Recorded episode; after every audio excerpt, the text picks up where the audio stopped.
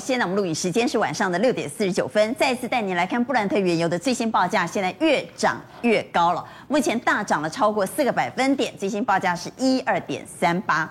好，这个阶段新加入讨论的来宾，邀请到淡大中国大陆所荣誉教授赵春山赵教授。主持人好，各位观众朋友好。好，邀请到资深分析师王英亮。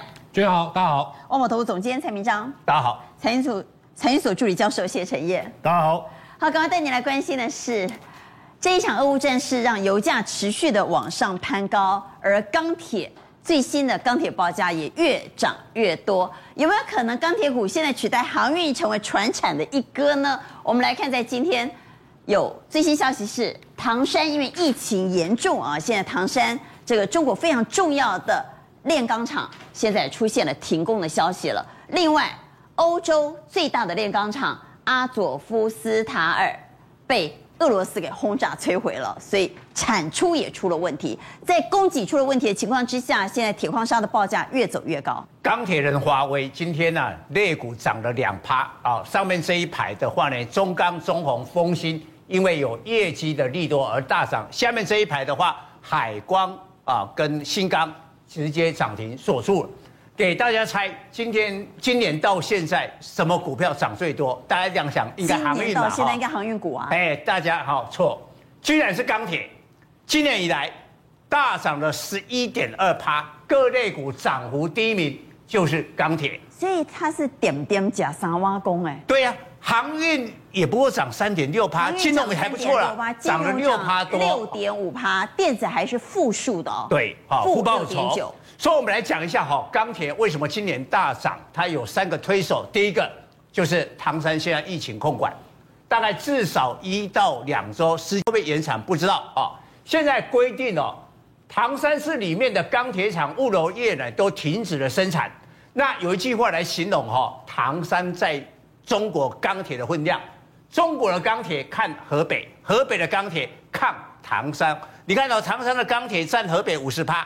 占整个中国十五趴啊，那占全世界七点五趴。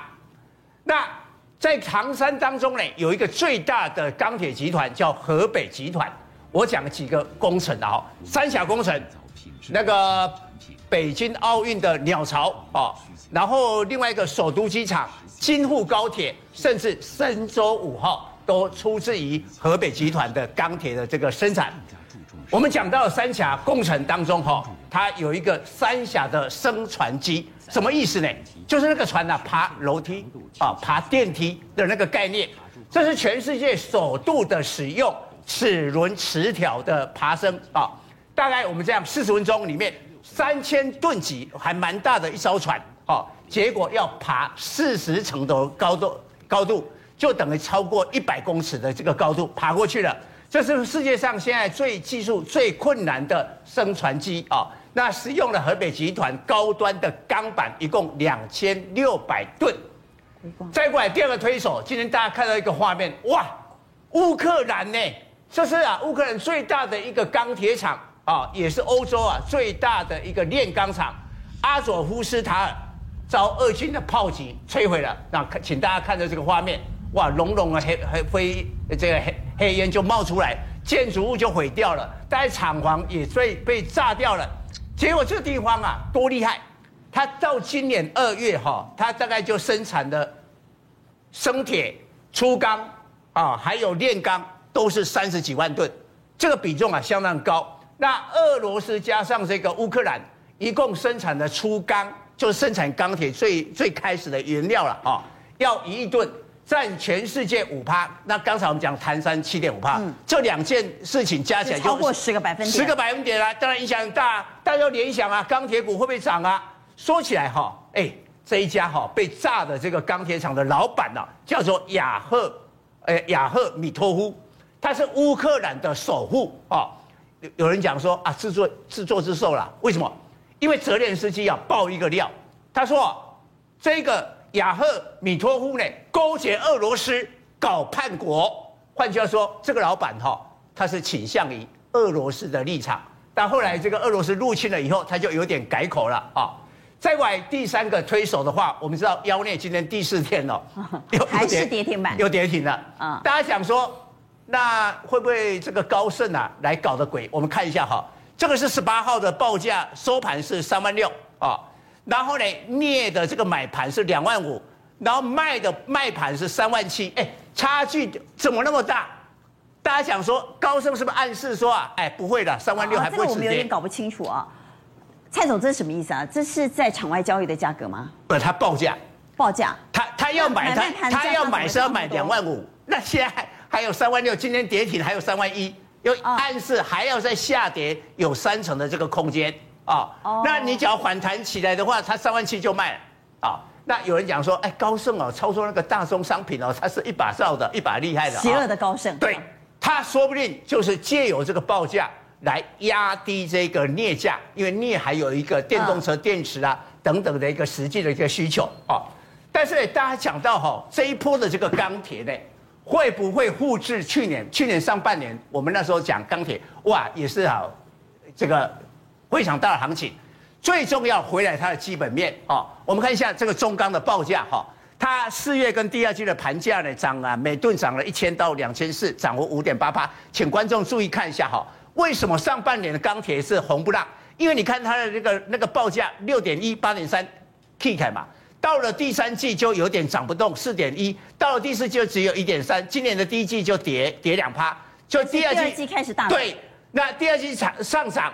假如俄乌的战争时间不改 Q 等，还会再涨。对，这个礼拜已经打了一个快一个月，万一再打一个月或到四月底，那这个报价一定上去嘛？嗯，好，假如报价说第三季的报价比五点八八更高的话，那这个行情就集中在这个地方。那不是只有重工，你看宝钢哦，它四月的盘价也是涨嘛，啊，这个越钢。哦，越南的也是啊，你看越越钢以前这样调整，现在开始出现大涨，所以这是国际性的国际性的一个情况。再看我们啊最关心的股价，好，当然我们要先看一下这个中钢啦和跟中红啊，因为最上游，但去年它的这个是去年的股价哈，中钢在去年上半年涨这一段哦，最多涨到四十六块嘛。那中红甚至有六十块的这个价位，哦，四到五月的这个涨幅啊，都都是四成、四成甚至六成。为什么？你看当时的这个铁矿砂在去年这个上半年这段时间，十年的新高，哦，那中钢的报价也从一月份的一路的涨，所以最重要就是看那个铁矿石的报价，看钢铁的报价啊。所以去年钢铁呢，竟然在两个月份涨了四十四趴和六十九趴，中红和中钢。反映的当然就是盘价的上涨。那今年现在盘价也涨了，也开始涨了。我们刚刚看过了，下一页我们看过了，盘价已经很明显的从四月份的盘价开始往上涨了。所以股价真的有可能复制去年的情况吗？哦，那如果复制去年情况，就不是一日行情了。对对，我们回来看六宫格哈，因为现在我说这个礼拜才打一个月嘛，战争再打一个月、两个月，说不定钢铁行情就集中在这两个月了啊。我们看一下中钢的那个股价哦，二零零二中钢哦，是啊，我们看一看股价啊，其实它已经创一个小波段的一个高点，今天有一个缺口。好，二零一四的中红啊，它今天也是创波段高点。对，但是呢，我们回来看刚才二零一五的丰兴啊，丰兴为什么？因为现在哈那个钢铁都缺，所以汇钢就水涨船高。嗯，你没办法生产，就直接送那个汇钢。所以丰兴的汇钢是连续两个礼拜报价上来，但我们请看周线，你看今天的高点九点三啊，它出现了一个比去年的高点更高哦，丰兴就领先呐，因为丰兴它已经创去年高点，对，比去年高点还要高的价位了。对，所以丰兴就是一个指标，好，因为它的 EPS 今年有七块，它也是股价最高的，它是领先指标。对。它假如一起上去的话，其他的钢铁哎，蛮有机会的，哎，蛮有机会的新高。但是我们来看一下哈，今天其实这些股票都大涨，但是呢，有很重要的那个讯息在后面，比如大成钢，今天呢，澳洲也寄出对俄罗斯新一波制裁，氧化铝禁止出口到俄罗斯，大涨。那俄罗斯百分之二十的氧化铝都从澳洲买进来，啊、所以大成钢就会受惠那个铝的报价的上涨。但是相对来讲，它在那个接近呃距离那个高点比较远，今天涨得比较少，我觉得这个反弹就可以比较特别去留意。所以我们要去找补涨的。对，因为今天很多都涨上去。不要去追风险。你今天你今天涨停的话，明天追追上去也可能接近涨停了。那你你你。所以我们反而在钢铁里股里头，我们看到风信已经创去年以来的新高了。去找那些补涨的。对，而且哈要有扎实的这个，比如基本面的这个利多才才比较合乎。不过蔡总，我们还是要来解讲航运。那这个时候我应该要卖掉航运，改买钢铁吗？我我觉得哈，应该是平衡布局的哈，因为钢铁，我觉得钢铁赢赢那个航运不是赢它基本面，是赢它的筹码。航运的话，太多人讨论，太多人都有，太多小白，当冲进进出出的。不过我们看一下长荣哈，今天已经开始有点搭尾盘搭起来的那个味道哦，所以我觉得长荣这一个季线应该会守住啊，只要融资不要增加太多的话，甚至是减少。我觉得航运哈，这个应该钢铁涨个两天，可能也稍微休息一下哦。明天可能高涨停了，或者涨太多的时候，有人调节，资金会回来，类似这个航运。所以这个时候我要不要呃不做水手，改做钢铁人呢？我真的要卖掉航运，改买钢铁吗？各位怎么看现在的投资策略？认同的请给圈。要不要卖掉航运，改买钢铁呢？我们看到有两票圈，蔡总。放中间来，陈燕。基本上航运到现在，我觉得已经了无新意了哦，就你连股息多少都已经都已经讲了，所有的利多你都知道。对对对，都知道。你除非你你能够再讲出比我们想不到更厉害的东西，但我觉得不太可能，因为我们节目能讲的都讲了哦，所以现在钢铁还有很多的想象空间。好，我我觉得会持续的发酵。我现在录影的时间是晚上的六点四十一分。画面上你所看到是布兰特原油的最新报价，油价已经由红翻黑了，目前是下跌零点二一 percent，下跌零点二四，最新的报价是一五点三八。好，特别是在量急冻之后，量压到极低之后，是不是随时酝酿反弹呢？画面上可以看到台指期目前的最新报价是。上涨了九十二点，我，表现不错，来到一万七千六百一十四点，真的有机会在量急动之后随时酝酿反弹吗？好，这个阶段新加入讨论的来宾，邀请到资深分析师苏卫元，最近好，大家好；而且总体经济学家吴家龙，大家好；而且到，万宝投顾总监蔡明章，大家好；以及财经所助理教授谢晨彦，法官好，大家好。我们来谈原油量行情，原油量行情原来方兴未艾，除了。镍之外，现在很有可能妖的可多了哈，我们等会再来谈。不过我们先来看伦敦奇镍在连续跌停四天之后，在今天是第五天，已经不再跌停了。虽然不再跌停，但还是大跌，跌了九点八八 percent。那么如果伦敦奇镍从高点到现在算起来已经跌了七成了，真恐怖。好，我们回来看新闻呢。除了镍之外，现在下一个妖的做妖的会不会是铝呢？因为澳洲宣布。出口俄罗斯禁令，铝价往上冲高，也就是说，澳洲宣布不再出氧化铝给俄罗斯，那俄罗斯的铝的产出可能会出问题，影响全世界六个百分点的产出，所以铝价冲高了。好，除了铝之外呢，镍持续还在下跌。另外，我们来看肥料也在涨哈，肥料因为有断链危机，再加上啊，俄乌战争，很多肥料钾肥就没办法出来了。现在雪上加霜的是，加拿大的第二大铁路商也经船停工，糟糕，运输也出了问题，所以肥料有可能持续往上冲高。那么紧接着就是粮食危机有可能会面临了，所以全球粮荒隐现，所以我们担心有没有可能要再次面临粮食危机。我们来谈原物料，虽然现在资本市场看起来已经比较稳定了，但原物料行情还是波动很大啊。哎呀，乱世出妖怪啦，让通膨更可怕。我们看一下美国两大铝生产商，上面的这个就是美国铝业啊，昨天涨十趴，下边的是世纪铝业飙十一趴，发生了什么事？就是澳洲哈，它开了一个禁令，就是禁止氧化铝，氧化铝哈就是生产铝制品重要的一个原料，没这个东西就生产不出来。对啊，那禁止给俄罗斯。先前哦，其实俄国的这个铝业呢。没有被这个西方制裁，但是澳洲开了这一枪以后，正式开始制裁了啊。那澳洲的话呢，自己生产的氧化铝大概占比只有三十七趴，等于有很大的缺口是要跟国外进口。那其中二十趴呢，就是跟澳洲来进口的哈。那本来是这样哈，澳洲有一家公司叫力拓。那力拓的话，跟俄国最大的俄的铝的生产商叫俄铝啊，嗯，他们合资啊，在这个昆士兰有一个氧化铝的公司，嗯，那力拓的话占股权的百分之八十，那二铝的话占百分之二十，那二铝因为有投资这个昆士兰的氧化铝的公司，他就说好，那我我我就从那边呐进口了这些氧化铝啊，过去是这样，但没想到现在啊，澳洲这个动作了以后呢，等于啊，这个力拓呢跟俄罗斯的商业关系全部都被切断。好，除了刚刚蔡总所说的美国铝业、世纪铝业，画面上所看到是力拓，力拓的股价也出现了大涨。如果从日 K 线的角度来看，是出现了 V 型反转啊。所以蔡总，下一个做药的是铝吗？看起来是好。那伦敦的这个铝期货的话呢，昨天大涨了将近五趴啊，现在每公吨是三千五百四十美元。那先前的时候，它还曾经创下了历史的天价，就是差不多有四千美元的情况。今年铝的期货已经飙涨了二十五趴。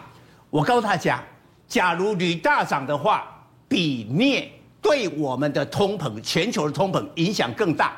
我们看我们日常的生活里面呢、啊，这个呃可乐罐。哦，可乐罐是铝，对，铝门窗哦，还有像这个呃汽车，像特斯拉，因为减轻重量，都用了铝铝的这个啊合合金。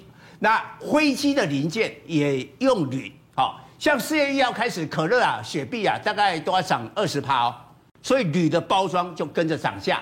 那今年以来哈，年初以来哇，国内的这个民众啊，现在抢那个铝门窗啊。因为你那个上游的原料商啊，大概十天呐就变一个价位，就一直涨，一直涨，一直涨。现在铝门窗的这个呃价格已经涨了两成到三成。那这里面国内有一家公司叫大成钢，我们呐很熟悉的，它是一个大赢家。二零一八年的时候，它进入了美国市场，把美国铝业的孙公司啊，用台币一百零五亿呢把它吃下来，做什么铝卷板？那因为哈过去啊。美国的进口的铝卷板百分之八十都是中国的，但后来啊，这个川普不是调查了吗？就禁止了这个美国这个中国的铝卷板的这个进口，也要加征了关税。所以啊，大成钢现在就卡到这个很好的时机啊。那它现在啊，把它的产能在德州厂也增加哈，大概现在一个月大概一点八万吨啊，两年后达到了三万吨。那美国基础建设就会高度的使用。我们看到大成钢，如果从月 K 线，我们从长期趋势来看，蔡总看起来好像要创历史新高哎。哎，之前是六对那个六十三块七是历史的挂牌的新高哦，哦，但去年涨多就做了一个休息，所以等于从月 K 的角度来讲，是一个长期的多头。好，第二只妖，我们再讲一下妖孽哈。今天第五根跌停的确是打开了，打开了。我们昨天就预期啊，今天可能会对打开打开啊。那呃，今天一开盘的时候呢，它就没有跌停了。今天的跌停幅度是呃十五趴，开盘在跌十二趴，目前跌了差不多九趴左右。现在每公吨呢是两万八美金啊。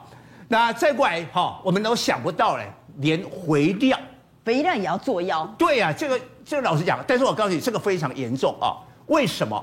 因为地球七十亿人要吃饱肚子，就是要靠这些农产品。农产品啊，要大量的种植的时候呢，必须要靠这个肥料。请观众先看一下哈，尤其我们看中间那个这个小麦，这是芝加哥的小麦的期货啊，昨天飙了五点二趴啊，那这个是创下历史新高，今年竟然涨四十二趴。好，比较可怕是今年涨了四十二趴。你看那个那个，想见到终端涨多少，一定超过四十五趴嘛？我告诉你哈，现在哈，我们大概哈，在过不了多久。国内的面包相关的这种食品一定会大幅的涨价啊！那黄豆今年涨二十五趴，玉米涨了二十八趴，所以呢，最这个农作物竟然这么大的一个涨幅，现在化学肥料有几个原因，第一个哈就是我们看一下哈，俄罗斯跟白俄罗斯呢，我给各位看一下这个钾肥，这个是钾肥，然后它是由钾盐提炼出来。加拿大是最多的三十趴，俄罗俄罗斯二十趴，哦，白俄罗斯十六趴。啊，但是呢，俄罗斯跟白俄都被被制裁了，嗯，你看这个加起来就快四十趴，哇，一下少四十趴。那这边是哦，二零二一年的全球钾肥的产量，第一当然是加拿大了哈，第二就是俄罗斯、白俄罗斯，但是这个两个俄罗斯跟白俄罗斯加起来就超过了这个呃加拿大，嗯，所以呢，现在有我们举一个中国。中国现在哈，它过去啊百分之八十的钾肥都是从加拿大、俄罗斯、白俄罗斯进口。啊，现在这两个也也不行了，所以它就是跟啊加拿大要。啊，所以呢钾肥的报价以三月，我想是现在三月份哦，中国的钾肥涨九成，九成啊，九成，因为现在春耕，春耕的时候，而且有人认为这个缺口今年二零二年一整年大概缺口都很大。所以三月就涨九成啊。然后尿素另外一个回料的重点的尿素涨了三十趴，所以飙成这这样子啊。然后呢，再过来看一下，就是那个，因为现在都靠加拿大，好，所以加拿大的这一家，嘿，NT 啊，啊，这个，它这个家是重量级肥料公司，是创新高的股价，对，好，美盛林肥呢创新高，美国 IPI 钾盐呢也创新高。大致上哈，光今年以来这两个多月啊，这三家的钾肥公司大概股价涨六十到八十帕，涨飙成这样子。那结果现在加拿大的钾肥要运出来，啊，那加拿大的国土面积很大嘛，要运出来用啊铁路，就那个加拿大的太平洋铁路啊又罢工，又罢工，又运不出来。不过现在最新的消息好像要恢复恢复运作了，哈，所以种种的黑天鹅的因素啊加在一块，让这个哈肥料哈，我们过去都都认为肥料是最不起眼的一个民生物资，但居然在今年的通膨啊，也竟然变成了妖怪。好所以原物料妖风不断，我们怎么选股？好，我们回来看一下哈。我们先看哦，这上面呢跟这个氧化铝就铝有关的哈。我们呢挑选的国内大概就是这三家，但今天其实涨最多的是停薪啊跟万载，大概涨五趴啊。那为什么？因为它股本小啊，股本小。所以现在介入的人也是看这个妖妖气冲天呐，嗯，好，它也短线。但是我们看一下这个营收，停薪的这个大概是用铝合金。它是生产铝合金啊，那二月的营收你可以看到这个年增率八十五趴是不错的啊。那万载就是落重在汽车的部分，它那个铝是做汽车的，所以它营收不高，只有五千多万啊。那这个我觉得这个业绩是比较比较差的啦哦。所以我们应该选真正业绩好的是大成钢，大成钢。但是大成钢有一个缺点，你看它营收很好啊，这个历史次高八十九亿啊，哦年增了三十五趴。它的缺点就是两百亿的股本呐。股本太大，股本太大，好，认识的人太多，大家都知道它是铝概念股。对，但是呢，变成了这个要变成比较稳健的、比较长线的投资人来操作了。那你要短线的话，就剩下那两档。好，当我们看一下肥料，农粮概念股。我我我觉得现在肥料你可以看的长这个样子，都已经开始要发动的感觉。东碱一波比一波高，开始发动，今天涨停锁住，台肥也开始动了哈，新农。新农。那基本上看营收。东碱的营收是最厉害的，因为它是国内最大的钾肥，它就是这一次的，所以它是双成长，月增率成长十七倍，年增率成长一对，二月份这个是历史新高，而且年成长是一百七十三趴，所以看起来三月它还会创历史新高啊。那台肥是以尿素为主，也现在也开始涨啊，就这一次涨最多是甲回，其实是尿素啊。那台肥的话呢，啊，因为华人比较认识它。大家对东碱比较不放心啊，所以今天的这个投信跟这个外资都是买台肥，台肥。啊，所以台伟的股价也上来，其实业绩也还不错哦哈。呃，这个二月的营收呢，Y O Y 有将近了二十趴。新农有一部分是肥料啊，那一部分是农农药啊，那这个业绩就稍微呃差了一点哈，但是也还可以啦，年增率大概八趴。所以呢，肥料的首选应该东碱，其其次的话呢是台肥。今年的话呢，东碱的业绩成长力可能应该会胜过台北。好，我们要不要也跟个风哈？就是也跟他们邀一下，这样的族群是不是在量小的情况之下比较容易有表现呢？因为它的题材比较多，所以对农粮概念股怎么看？请举牌。好，一二三四，四票全。我们再回到台股，今日最重要要带你来关心的是，全产妖孽多啊！钢铁指数在今天领先创下新高，钢铁股到底能不能做多？这里能不能追价？怎么看钢铁股？我们请赵宇带我们来看哈。好，我们看到钢铁股今天是领先大盘创新高的哦。是，我们来看看，其实今天最重要的新闻啊，这两天最重要的新闻就是中钢。中钢他说什么？他说他要提高欧洲的生产。可是各位观众知道吗？欧洲的一个报价，它现在是超过美国，成为全球钢市最顶尖的。它现在一公吨热轧已经到一呃一千六百一万呃一万六一千六百块美金一公吨，一千六百美金，一千六百美金已经是超过美国，这创创新高了。所以中钢他今天说，他说要要提高在欧洲的生产，那这个地方呢，马上造成中钢股价大涨啊。所以呢，整体而言，我们来看到说，像俄乌开打，大家都知道。钢价跟镍价创新高嘛？那其实更重要的是什么？得低库低价库存者得天下。为什么？因为你上游成本如果高的话，下游你没有办法转嫁。所以中钢这部部分来讲，它四月份的盘价它涨了百分之五点八。可是中红呢？中红本身一口气涨多少？涨九趴，比它母公司更高多一倍。所以代表说中钢、中红都承受上游的压力。为什么？燃煤跟铁矿石它都在涨，嗯、所以它要赶快转嫁出去。转嫁。所以碳钢的部分来讲的话，中钢、中红甚至于在夜辉这个部分要特别留意。那再来、就是、留意的意思是会长啊，会长啊，留意的是会长啊。那我们我们再补充一下，刚才 这个讲清楚啊。WTO 的执行长他讲过一个重点，他说油价回不去了。是。好，那各位各位知道吗？上一次油价高峰在什么时候？二零零八年。啊。二零零八年的时候，油价是是应该是历史新高。是。二零零八年，各位观众知道什么什么大涨吗？黄小玉大涨。中钢在进入到二十一世纪的时候，唯一一次到五字头，就是二零零八年七月、呃六月、七月的时候。所以中钢有可能复制二零零八年的历史。绝对有可能。我们来看中钢来，既然讲了这样子哈，哎呀，好想看中钢啊哈。我们来看二零零二的中钢，那中钢这是月线啊、哦，这是月线哈。所以从月线可以看得出来，它曾经最高来到五四四，那这一波是不是有机会复制那一波的凌厉走势呢？我相信绝对有，我相信绝对有。哦所以这部分来讲的话，我觉得既然通膨来讲的话，已经确认这这是通膨的事情了。而且拜登讲过的事情，他说他要升息，而且要加强升息，嗯，代表这个通膨猛虎要下山，要来吃你们口袋里面的钱了。嗯，那拜登是要上山打老虎，打通膨，所以这个东西来讲，物价是确定是直接上涨的部分。好，只是看涨到什么地方。那钢铁股除了中钢，因为很多人觉得中钢是比较温吞的了哈，买了中钢，就算它有机会往上走。那可能也不如其他的小钢铁走的凌厉。好，对对，那这个部分来讲，因为中钢、中红跟业辉它属于碳钢。那另外来讲的话，合金钢的部分，就我们看到说镍的这个部分上涨。其实合金钢就是在碳钢部分加入到合金，加入到镍，加入到铬，它叫不锈钢。所以这部分它的合金叫叫合金钢。那合金钢本身来讲哈，因为跟镍的一个成分有关系，所以它成本波动会很大。但是呢，我们检视到钢铁股，钢铁股超过三十家公司，我帮各位观众朋友准备了一个资料，就是。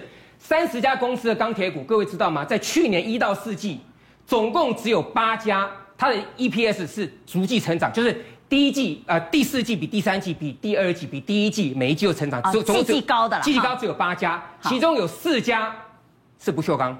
哦，季季高的，季高四家不锈钢，两家在碳钢。楼下这三家都是吗？这两这这三家都是都是哦，都是季季高的。对，好，那我其实我们来看一下这这三档股票的一个一个。那这三档股票又怎么选呢？好。那我刚刚提到说，这四档股票当中有四档股票是积极其高的，对不对？允强是一个，是其中一家啊。那另外友谊也是，这两家都是。好，那新钢部分来讲，最近啊，有人说它是妖股，是钢铁股当妖股。所以呢，新钢本身股价来讲的话，哎，它在前波创了一个一个高点之后，对不对？出现一个这个所谓换手线，那在这里呢是需要整理，但是问题是它是一个指标股，它已经先过高，所以这个地方呢可能是一个换手。它是它叫做仙人指路啊，仙人指路。对，但是如果从业绩角度上面来看的话呢，我再跟各位再归纳一个资料，就是金刚本身股价来讲的话，哎，它在前波创了一个一个高点之后，对不对？出现一个这个所谓换手线，那在这里呢是需要整理，但是问题是它是一个指标股，它已经先过高，所以这个地方呢可能是一个换手，它是它叫做仙人指路啊，仙人指路。对，但是如果从业绩角度上面来看的话呢，我再跟各位再归纳一个资料，就是二月份的营收，我们知道二月份过年啊。二月份的营收，我们来看这个部分来讲的话，营收 MON 的部分来讲，我们看到包含了允强、千星、张元、新钢这五档股票全部都是不锈钢。各位知道 MON 二月份的 MON 营收啊，YY 不讲，YY 全部都成长的。是 MON 比一月份成长只有一百零一间，上班天数更少，但是营收还能成长的，只有友谊一家，那就成长百分之二十点九。那友谊我们就来看是不是对股价有益了哈？来，哇，它是这样，表现还蛮妖的啊，妖股。带有才人出。哎呀，是是是是是哈，我们现在喜欢妖啊哈。来，那二二四五会过了哈。我觉得目前看起来二十四五过不太是问题，但是过了之后还担心什么回马枪？因为最近流行怎么样？回马枪就是过过高之后，对不对？所以过高我要卖，对不对？过高可以卖它，但下来讲呢，量缩守住支撑要接要接，因为我们从如果从整个钢铁股的一个走势，不锈钢的走势来讲，它的报价还持续在往上涨，所以没有这个地方就放掉了一个理由。好，那整体而言的话呢，大家如果喜欢做比较妖的，应该是应该这样讲，跳得比较快。你看远强股本四十四亿，千星二十八亿，张元二十八亿，新钢十三亿，友毅只有九亿。那整体而言呢，我们看重是什么？就是不锈钢板卷的比重。因为观众朋友一定会问说，不锈钢这么多嘛？是。那我们就挑不锈钢板卷比重最高的，千星是一百趴，那新钢是九九点六，友毅是几乎九九点九，这两家都几乎是百分之百。那我再附带提提一点哈，为什么一定要拿不锈钢板卷来看？因为各位记得我们刚刚讲一点，上游包含碳钢跟钢胚，他们要承受怎么样热压、以及的合金这些镍上涨的压力，它必须要上顶住。因为中钢来讲啊，还有中钢本身来讲，它百分之四，它第四去年第四季总共百分之四十七是外销的，那第一季来讲降了百分之四十四。虽然中钢他说他今年要提高对欧洲的一个生产，嗯，好，所以我们回到重点，就是上游它不，它必须要去抵抗这个这个这个压力，可是最下游部分呢，它要去。客去去注意客户能不能接受它涨价，所以只有中间的中游部分来讲啊，它可以比较活灵活一点。啊，所以呢，不锈钢板卷应该算不锈钢产业的中间，所以呢，我们挑不锈钢应该要从不锈钢板卷部分来讲来做切入。好，那我们来投一下票，来中钢各位怎么看呢？被他说的热血沸腾啊，所以我们来投一下中钢的票。中钢后市是不是真的有机会复制二零零八年的凌厉走势呢？请举牌，一二。有四票圈呢，那不锈钢也来投一下好了哈。不锈钢，不锈钢，各位要怎么看呢？是不是也是钢铁的股里头好的做多标的？请举牌。好，也四票圈了哈，全员一致通过。